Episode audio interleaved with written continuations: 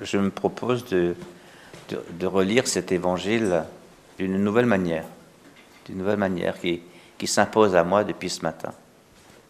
Et s'il se jouait là un combat spirituel? Un combat spirituel entre les ténèbres et la lumière, entre la présence et l'absence, entre la joie et la tristesse, entre la descente vers le bas et le plus bas, et la remontée, voire la montée, entre la mort et la vie. Regardez, tous ces ingrédients se trouvent dans le texte. Voici deux disciples. Alors, quand on dit disciples, il ne faut pas penser que les douze. Hein. Ce n'est pas deux des douze. D'ailleurs, l'un d'eux s'appelle Cléopas. C'est juste pour dire que c'est sans doute quelqu'un qui a beaucoup témoigné après. Luc a retenu le nom. Mais l'autre, il n'a pas de nom. Ça veut dire qu'il a nos noms à nous. Vous voyez, il a, ça peut être n'importe qui. Ça a permis l'identification plus facile. Il y avait beaucoup de disciples. Et à Jérusalem, quand, euh, quand les deux pèlerins d'Emmaüs sont revenus à Jérusalem, il y avait, il y avait les onze, puisque Judas est parti, et il y avait les onze, et, les, et des compagnons. Ben, c'est des disciples compagnons qui font route, et compagnons, ça veut dire qui mangent à la même table, hein, qui partagent le même pain. Donc, deux disciples. On est disciples très tôt, vous voyez. Dès qu'on est suiveur de Jésus, de quelqu'un, on est disciple. Un disciple, c'est un suiveur. Euh, André Chouraki traduit un appreneur. Oh, des appreneurs, en tout cas dans nos églises, il y a beaucoup d'appreneurs. Ils veulent, des, ils veulent des enseignements, ils veulent des homélies, ils veulent qu'on leur explique. Mais est-ce que les gens sont bouleversés de, vivre à côté de, disciples de la résurrection? On ne sait pas trop où ils passent après les, les, appreneurs. Donc c'est cette race-là d'appreneurs.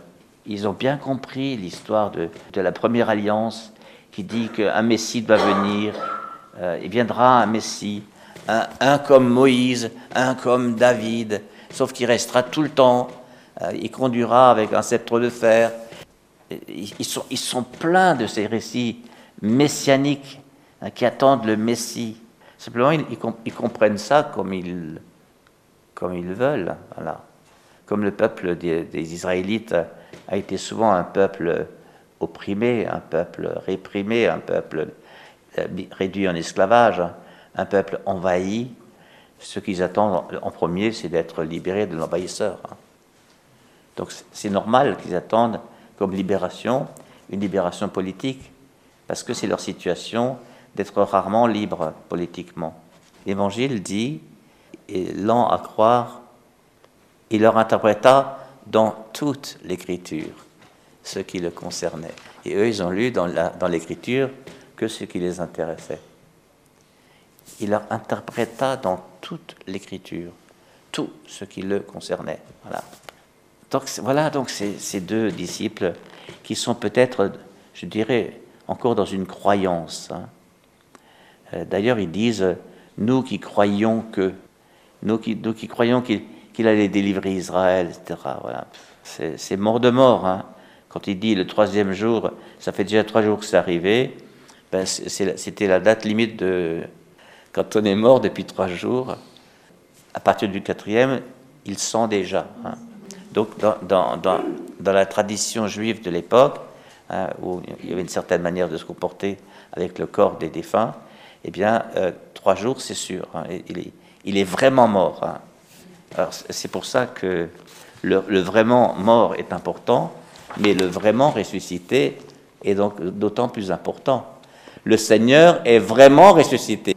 Il est vraiment ressuscité. Mais alors, qu'est-ce qui se passe? L'événement se passe à Jérusalem.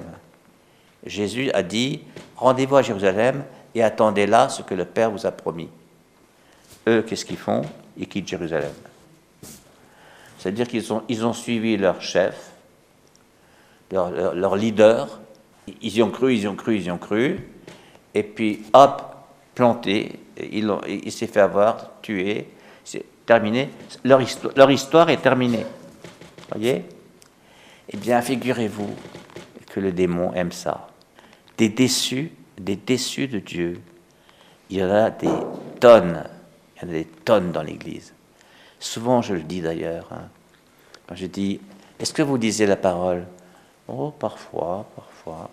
Pourquoi parfois? Parce que, parce que, et tout sort, euh, euh, j'y crois plus beaucoup. Ah, pour, dire ça, il faut, avoir été déçu un jour. Eh bien oui, j'ai cru, j'ai cru, j'ai cru que, que, mon enfant guérirait, j'ai cru que mon mari euh, guérirait, ils sont morts. Euh, maintenant j'ai du mal, je suis déçu. Vous voyez, c'est, ça. Ce sont deux déçus qui partent. Et de quoi parle-t-il? De leur déception. Le démon aime ça, parce qu'il s'enfonce, il s'éloigne du lieu où ça se passe, le don de Dieu, il s'éloigne, premier, euh, premier fruit de, la victoire du démon, et le deuxième, c'est il s'enfonce dans les ténèbres. Ils partent d'un lieu où il y a la lumière, et plus ils avancent, plus il fait noir. Alors au point qu'à la fin, on dit, euh, il fait presque nuit, euh, c'est peut-être mieux que tu restes encore avec nous. Hein. Et c'est là qu'un retournement a été possible. Ils ont tout bien appris. Jésus de Nazareth, euh, un homme de Dieu qui fait des grandes choses, et les prêtres l'ont livré, l'ont fait condamner à mort. Euh, ils, savent tout. Et, et, nous qui espérions que c'était lui qui allait délivrer Israël. Voilà. Alors après, il raconte l'histoire des femmes. Bon, tant que c'est des femmes, l'épître de Pierre dit, c'est des niaiseries, c'est des balivernes de femmes, ça. C'est encore des histoires de bonnes femmes. Bon, Sauf que quand Pierre est allé, avec Jean dans un des récits, avec un autre dans d'autres récits, peu importe, c'est des hommes. Et on ne les croit pas non plus. On ne les croit pas non plus. Il y en a même un qui a regardé dans le tombeau et il, a trouvé ça bizarre qu'ils ne soient pas là.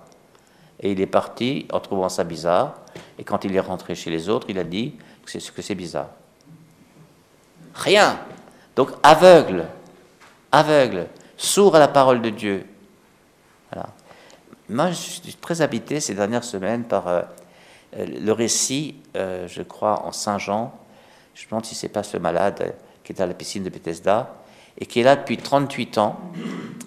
38 ans. Et, le, le, démon le maintient dans la maladie.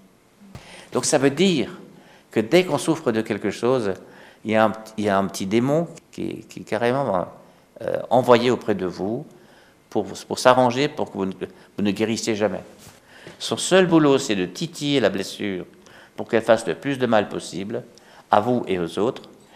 Et puis, deuxièmement, qu'elle ne guérisse jamais.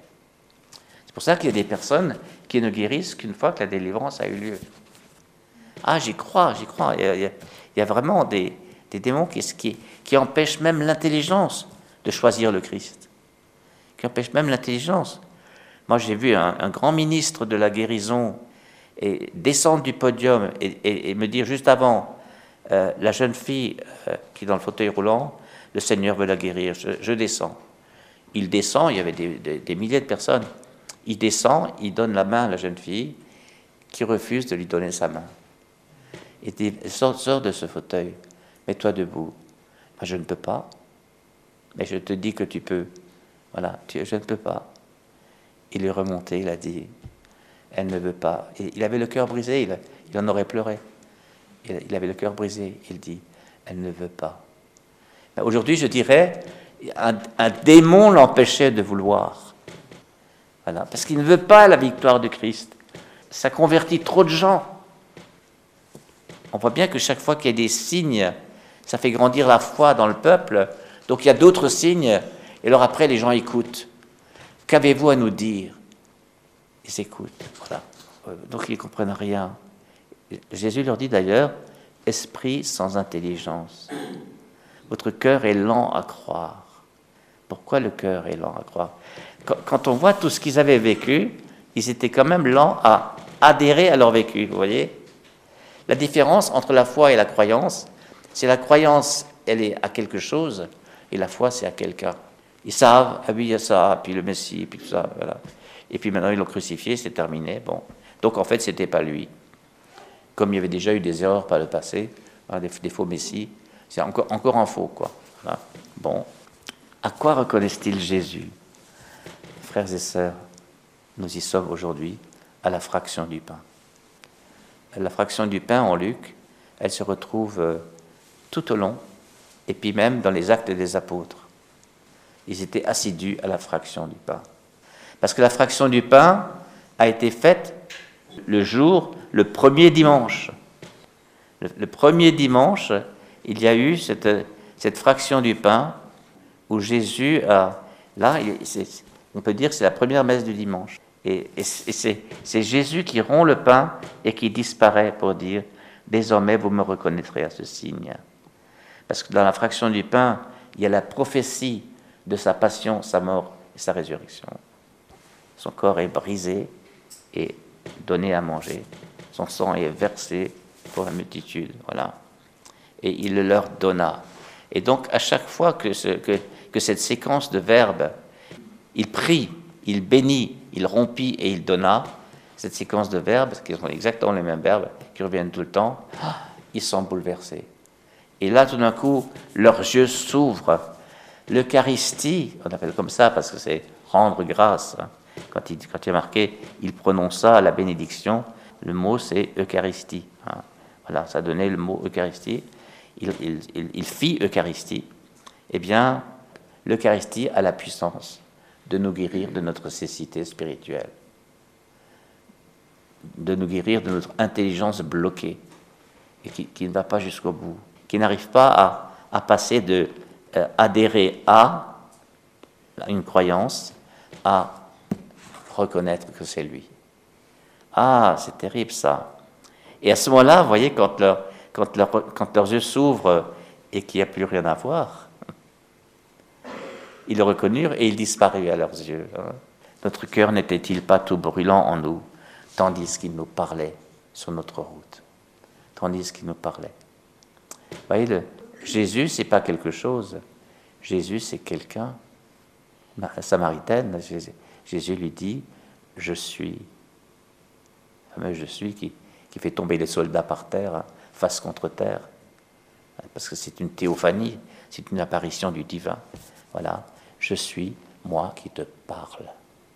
Je suis avec, je suis en relation. C'est quand on est avec lui et avec le mystère pascal. L'Eucharistie, c'est le mystère pascal. Nous devenons, par l'Eucharistie, contemporains de la croix. Devenons contemporains de la croix, qui s'est pourtant passé il y a 2000 ans.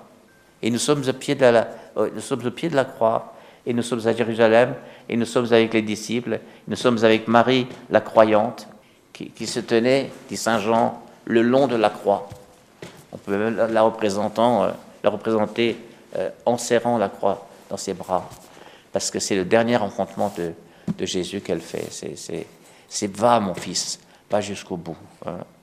Bienheureuse celle qui a cru les paroles qui lui furent dites de la part du Seigneur. Il nous ouvrait les Écritures. Et alors, qu'est-ce qui se passe, voyez? Pour ça, je dis que c'est l'histoire d'une mort et d'une résurrection. À l'instant même, ils se levèrent. Et là, Luc a pris soin de mettre le verre de la résurrection pour dire ils se levèrent. Et ils retournèrent à Jérusalem. Ils font le trajet inverse de la désespérance. Ils font le trajet de l'espérance. Ils font le trajet de la nuit à la journée ils trouvent réunis les onze apôtres et leurs compagnons. Eux aussi font partie des compagnons. Ils écoutent leurs témoignages et ils leur donnent le leur. Ben, là, nous avons une description de l'Église. L'Église, c'est un lieu où on se témoigne les uns aux autres la résurrection du Christ. C'est pas un lieu on raconte ses misères. Si on raconte ses misères, c'est pour demander que la résurrection du Christ reprenne sa place. C'est pas pour trouver un lieu pour se plaindre.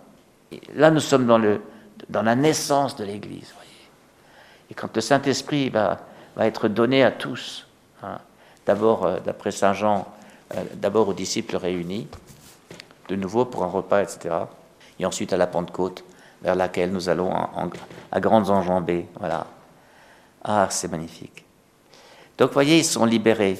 Puissions-nous être libérés, frères et sœurs, durant cette Eucharistie des, démons qui nous tiennent prisonniers de nos failles psychologiques, relationnelles, événementielles, que sais-je, toutes ces crevasses de, notre environnement dans lesquelles nous sommes tombés, parfois très profonds. Hein. Jésus ne nous juge pas. Jésus s'approche. De quoi parliez-vous en chemin? Femme, pourquoi pleures-tu? Il veut savoir. Il, veut écouter la peine. Mais pour y répondre, pour y répondre. Et il a répondu, largement. Il a porté sur son joug nos misères, nos meurtrissures, nos péchés, mais aussi nos, nos infirmités, nos maladies. Il a tout porté. Saint Pierre dira, déchargez-vous sur lui de tous vos soucis, car il prend soin de vous. Amen.